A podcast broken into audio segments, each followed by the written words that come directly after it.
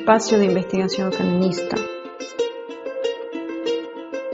Espacio de investigación feminista. Espacio de investigación feminista.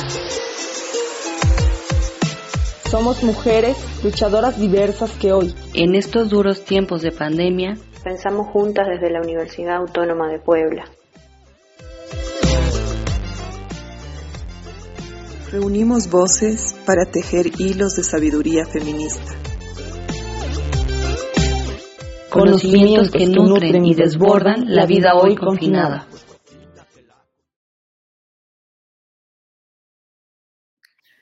Mm, buen día, buenas tardes o buenas noches, sea según el momento en el que eh, ustedes tengan a bien ver este nuevo trabajo que estamos ensayando dentro del equipo de investigación feminista anidado en la Universidad de Puebla.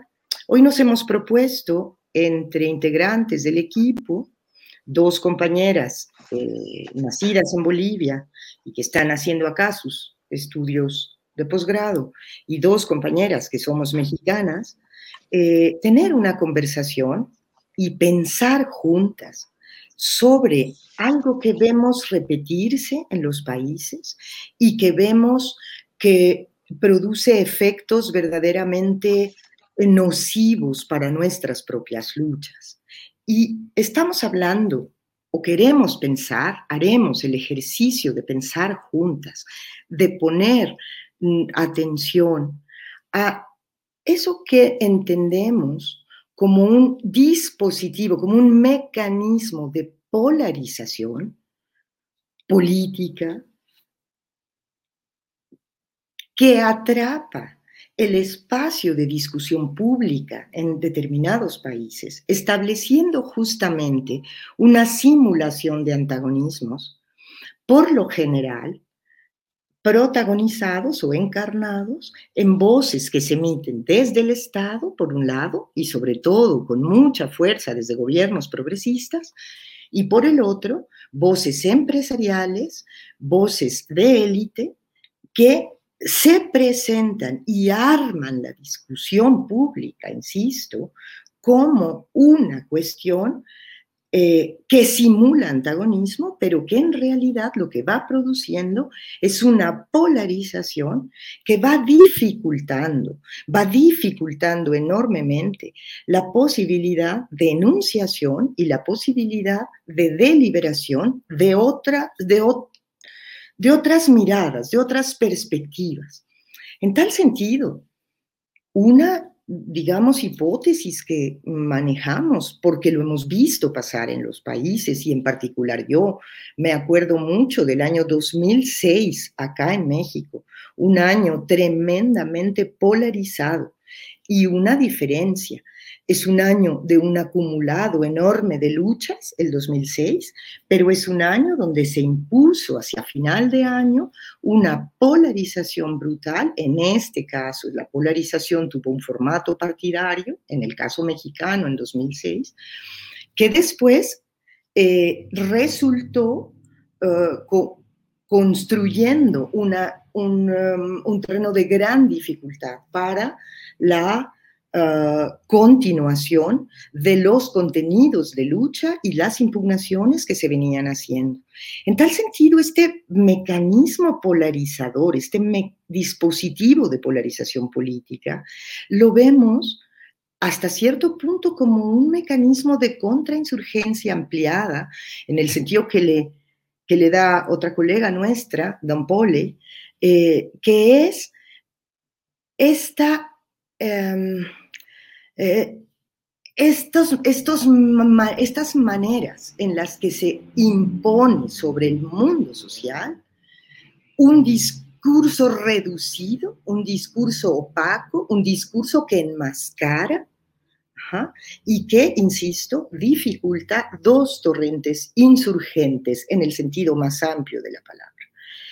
Eh, obtura y dificulta las luchas de las mujeres y de los feminismos tan presentes y tan vigorosas en todo el continente, y dificulta y entrampa, oscurece, digamos, eh, la constelación de luchas en defensa de los bienes comunes naturales, del agua, de los bosques, eh, de, los ríos, de las semillas, etcétera, que se están dando bajo formas políticas igual no plenamente liberales, es decir, opaca las voces populares autónomas.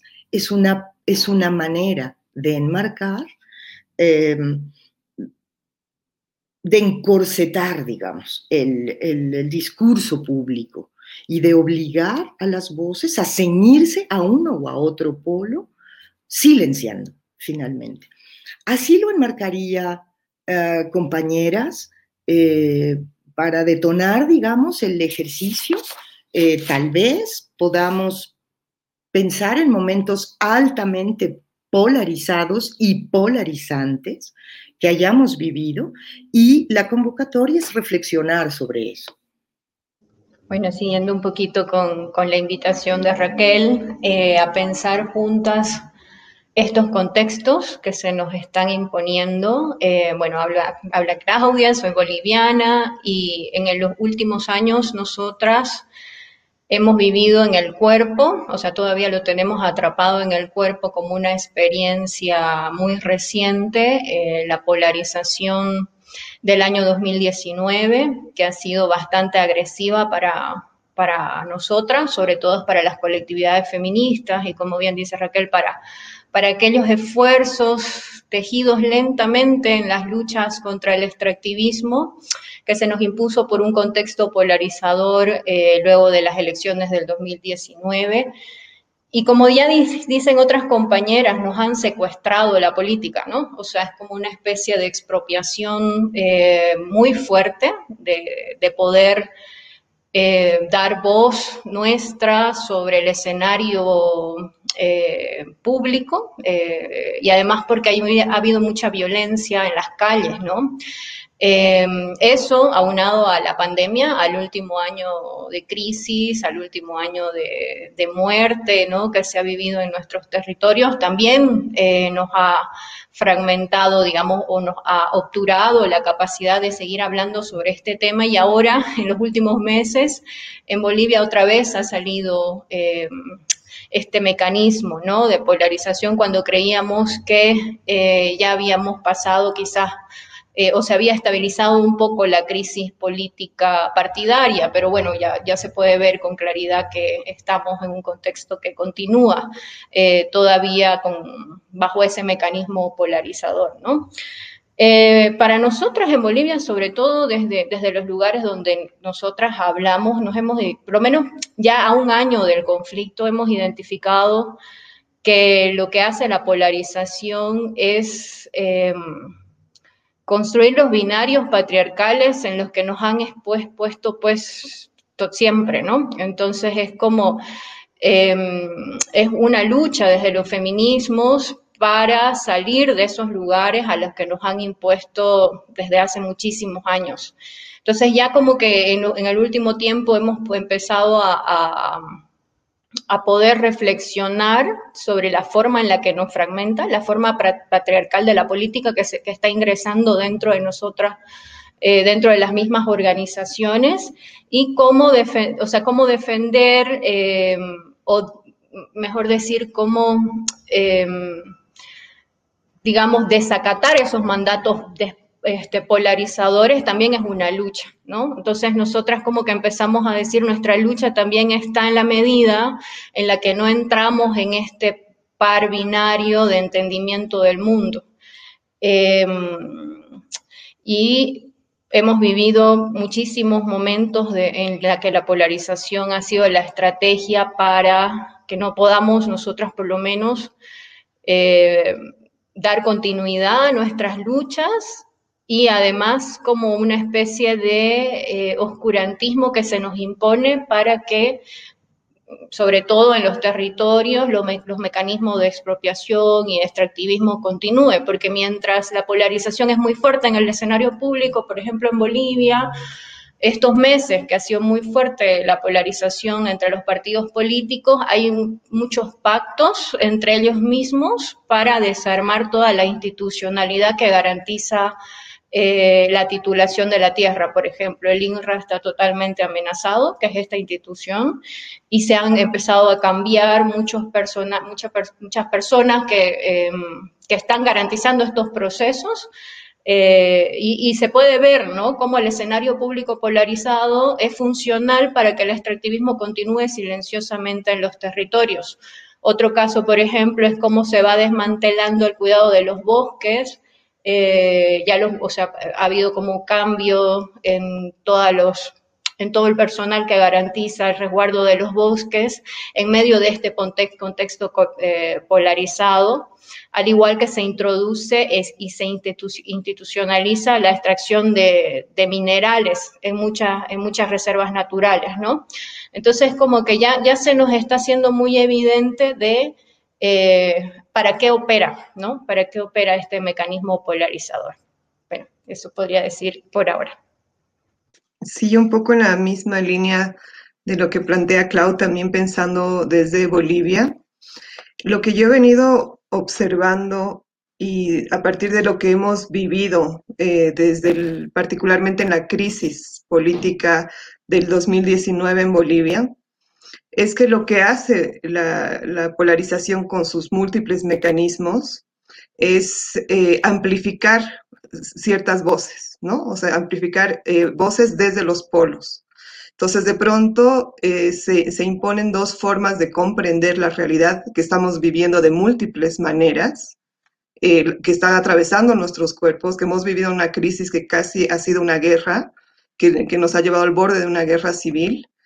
Y, eh, y, todo eso lo vivíamos de diferentes maneras, y sin embargo, simplemente escuchábamos dos polos eh, diciéndonos qué es lo que estábamos viviendo, ¿no? Entonces, esta amplificación de ciertas voces opaca eh, la capacidad de escucha y la capacidad de comprender colectivamente qué estaba pasando, ¿no?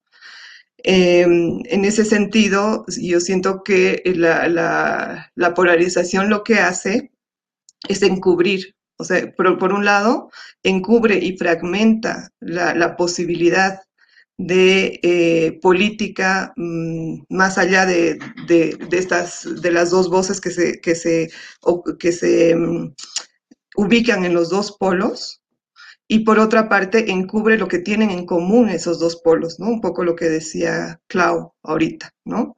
Eh, que es un proyecto desarrollista, extractivista, ¿no? Nosotros, el momento de eh, fuerte polarización el año eh, 2019 a finales viene justamente después de una elección, ¿no? Donde había mucha gente en las calles eh, poniendo eh, digamos, eh, en, y además venían, se venía ya no solamente desde esa gente que estuvo con más fuerza en, en las calles en el 2019, eh, eh, hablando eh, contra, digamos, la, la, la, prórroga de mandato de Evo Morales. Es, es, algo que ya muchas voces le habían dicho a Evo Morales, incluso dentro de su partido, eh, lo, lo complicado que era prorrogar su mandato eh, sin embargo, el momento de la, fuerte de la crisis de la polarización, lo que hace eso es ocupar, digamos, eso que ya que se venía diciendo desde múltiples voces en una sola voz, que es la voz opositora, ¿no? Entonces, todos los que decían que, eh, que la forma de prorrogarse en el mandato era, era algo no deseado desde muchas eh, visiones, termina siendo una, una cuestión solamente de una oposición y se termina asimilando a la derecha, ¿no? Entonces ya la capacidad crítica de, todo, de toda esa ola que venía diciendo cuidado con, con la prórroga del mandato desde diferentes lugares, termina siendo una cuestión manejada simplemente por una oposición y eh, amplificada desde ese lugar, ¿no? Entonces, en ese sentido, yo creo que la política boliviana, particularmente en los años 2000, durante la guerra del agua, durante la guerra del gas, ha ido construyendo sentidos comunes que, eh, que, que, que, han ido marcando, la, digamos, la, las, las, diferentes formas de politicidad ha ido marcando la agenda política. Pero el mecanismo de, polarización lo que hace es inhibir esa capacidad, esos, esos, sentidos comunes y esos mandatos que venían desde, desde otros y múltiples lugares, fragmentando las voces que plantean otras comprensiones de la realidad y poniendo en el centro solamente eh, este par binario de las voces polarizadas, ¿no? En ese sentido, para mí es tan, tan complejo, ¿no?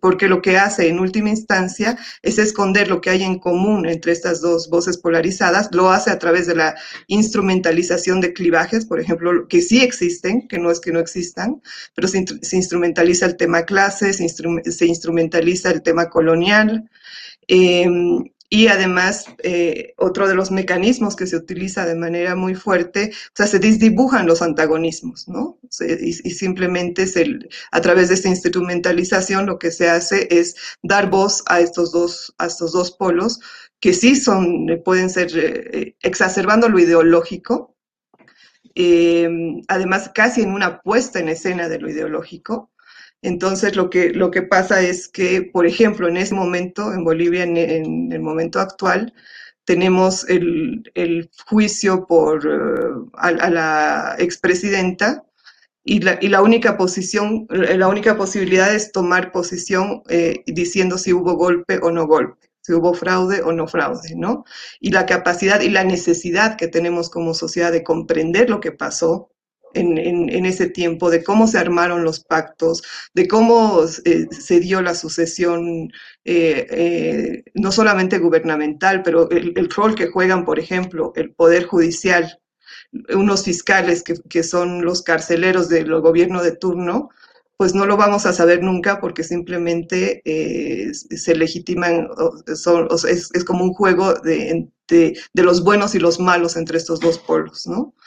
Entonces, esa, esa necesidad política que tenemos de comprender lo que pasó, lo que pasa con las, con, por ejemplo, preguntarnos, ¿por qué siempre son mujeres las que van presas, no? Entonces, eh, en, este, en, varios momentos de la, se ha, utilizado esta polarización, eh, digamos, en momentos de, de, lucha fuerte entre, el, entre el gobierno de Evo Morales y la oposición, eh, con casos de corrupción o diferentes eh, casos que han explotado y, eh, y, la, y, la, sociedad estaba obligada a tomar posición por un lado o por el otro y normalmente las que han ido presas son, casi siempre son mujeres, ¿no? Y de alguna manera extraña, el, por ejemplo, ahorita mm, hay una cosa rara con Camacho, al que van a tocar, pero no mucho. Entonces ahí se reactualizan los pactos entre ellos y nosotras no podemos ni siquiera preguntarnos qué es lo que realmente pasó, ¿no? Entonces, para mí ese es uno de los, de los principales problemas de, de, em, la polarización, ¿no? De que eh, simplemente nos, nos, eh, nos, nos, calla, nos silencia eh, y no nos permite comprender y em, lo, que realmente hemos vivido ¿no? en, esos momentos. Ahora que, mis compañeras Claudia y Dunia nos, nos hacen este pequeño esbozo o, mirada de lo que está pasando en Bolivia sobre la polarización, es, pues es inevitable ¿no? Eh, encontrar paralelismos con sus reservas entre lo que ocurre en Bolivia y en otros países y también lo que ocurre en México. Y, y comentando esto y digamos, pensando lo que está pasando aquí en, territorio mexicano, como también para ir pensando, ir conversando, puntos específicos que tienen que ver con, con, dos, con dos ideas que retomo o que, me acuerdo, digamos, eh, de María Galindo en cuanto a que ella nombraba que había una pelea de gallos, ¿no? Y en cuanto a que aquellos que nos representan nos sustituyen.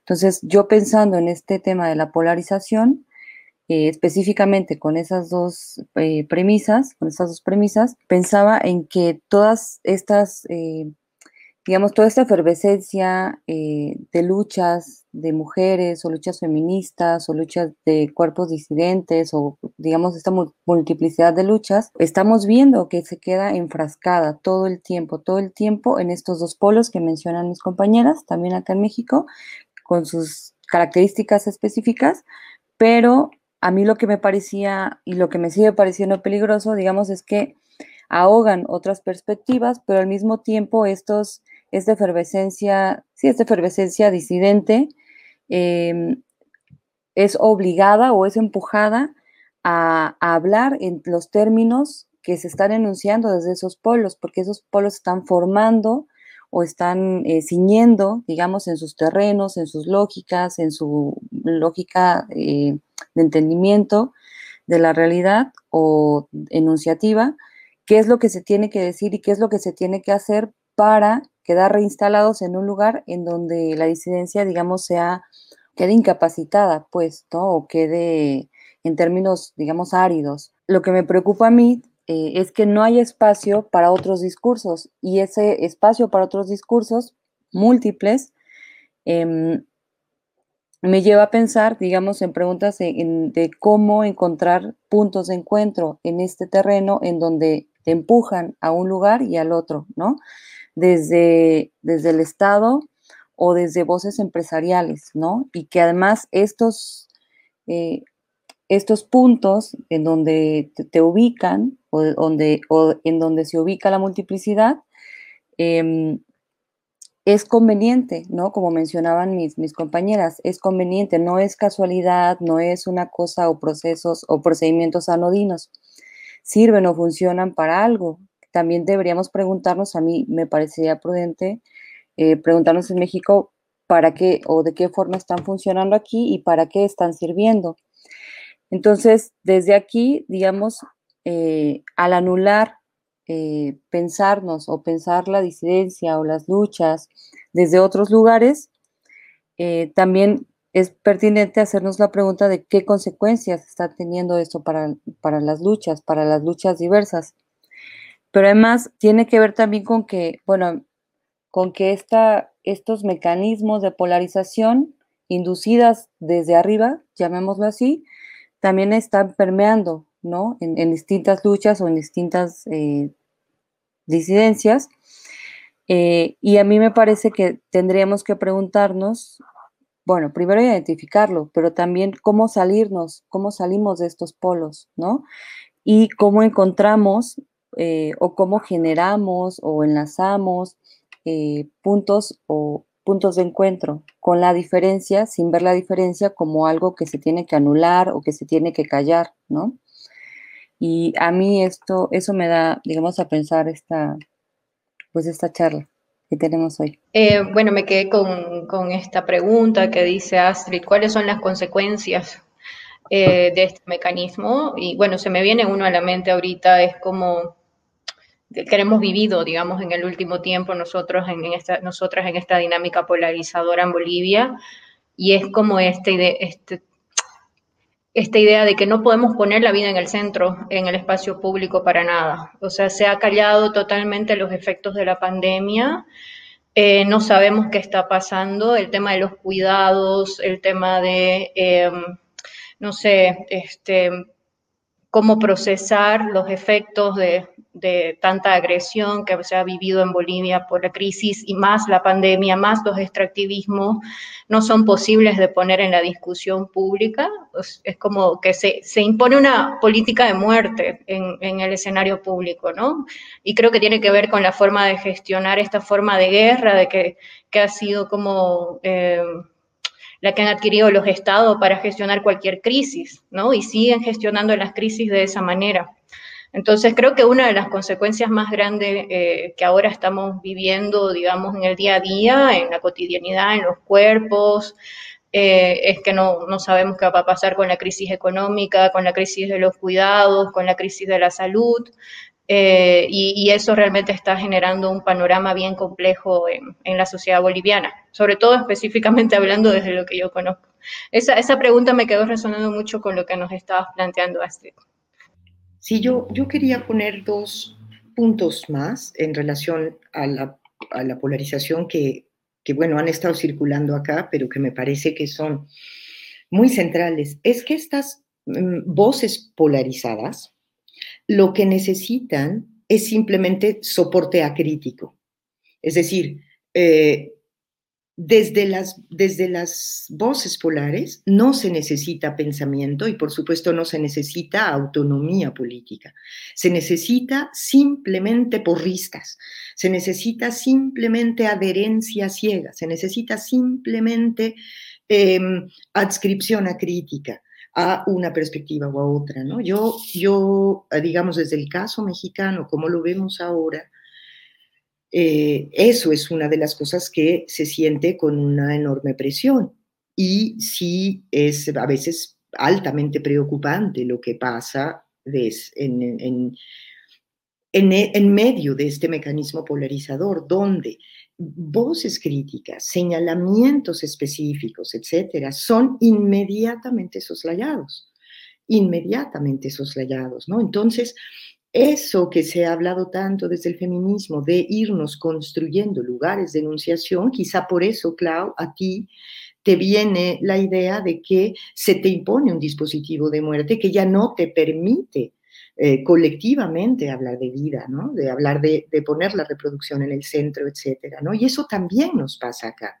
Y nos pasa otra vuelta todavía, que es esta expropiación de argumentos o de perspectivas para descafeinarlas y devolverlas, digamos. A mí me indigna mucho, digamos, en el ámbito mexicano, como eh, nuestra pues tenaz y durísima lucha contra todas las violencias machistas en contextos de guerra como lo, de guerra no declarada como lo tenemos acá, eh, de repente eh, se vuelven digamos, objeto de simulación por uno de los polos que se presenta como, como cercano o trata de justo instrumentalizar, como decía Dunia, ¿no? Acá, en particular, en, en agravios muy hondos, dentro de uno de los polos, que es poner un violador para gobernador y ahora, eh, digamos, el árbitro electoral, que es cercano a uno de los polos o al menos plenamente opuesto al otro polo, eh, eh, aparece como em, dando algún tipo de respuesta, pues, para descarrilar esa candidatura, ¿no? ¿Cómo tomas posición allí, no? O sea, eh, celebramos el descarrilamiento de la candidatura de eh, que es señor de Salgado Macedonio, un, candidato a gobernador en el estado de Guerrero, pero al mismo tiempo, eso que tanto compromete o no compromete con la, eh, bueno, con el manejo tremendamente turbio del el aparato electoral de organización de, de, las elecciones. Es decir, a lo que voy es a que el mecanismo polarizador permea, permea un y atraviesa una gran gama de asuntos de la eh, vida pública de los países, ¿no? dificultando em, la voz, ¿no? Sí, estaba pensando en lo, en lo que decías, Raquel, de cómo em, esta amplificación de dos voces eh, no solamente es eso, sino es una puesta en escena de, eh, por ejemplo, en el, en el, caso boliviano, eh, la denuncia a, Áñez la hace una diputada, una asambleísta indígena, entonces se pone en escena la mujer indígena contra la mujer blanca, digamos, ¿no? Y, eh, y te dicen, y si tú osas hacer alguna pregunta sobre el apresamiento de Áñez, estás a favor de todo lo que es lo blanco, ¿no?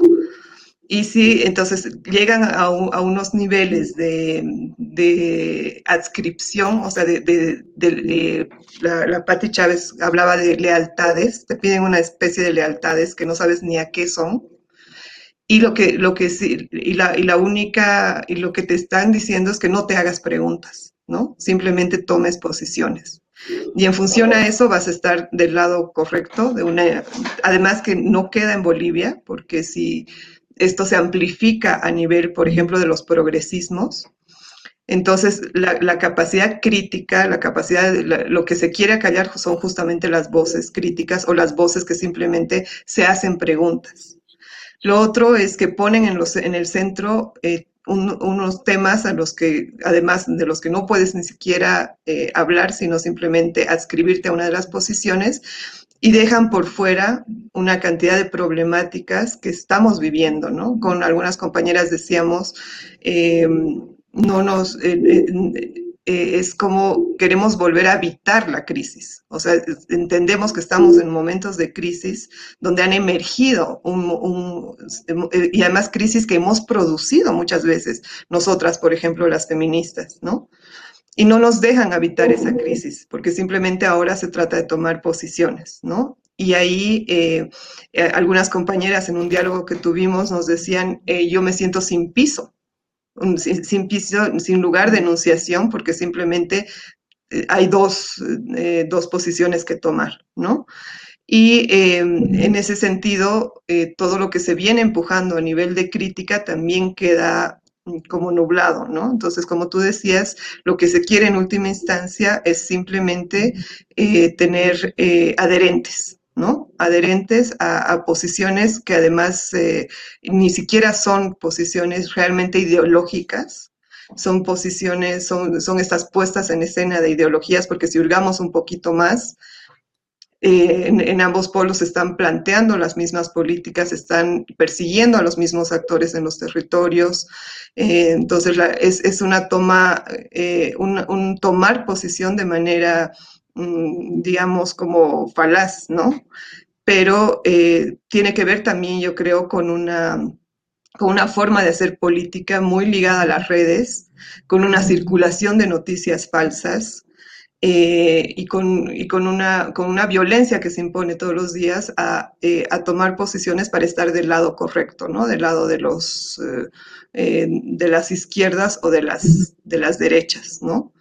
Y, por ejemplo, si nos vamos preguntando con cosas que hacen, como decía Claudia, dónde está nuestra vida en el centro, por ejemplo, nos preguntamos qué piensan estos señores sobre el tema del aborto, pues nos vamos a encontrar que no existen los tales dos polos, ¿no? Entonces ahí se encubren más bien eh, posiciones totalmente eh, eh, reaccionarias en, las, en nuestras propias sociedades, ¿no? Porque ambos polos leen lo más reaccionario de las sociedades y apuntan a eso también, ¿no? Y lo disfrazan de, de cambio, en un caso con un discurso de democracia y en el otro caso con un discurso de revolución, pero en el fondo lo que, lo que están haciendo es potenciar el lado más reaccionario de, y, eh, y, eh, encontrar, digamos, asidero en, en, las formas más reaccionarias de nuestras propias sociedades, ¿no?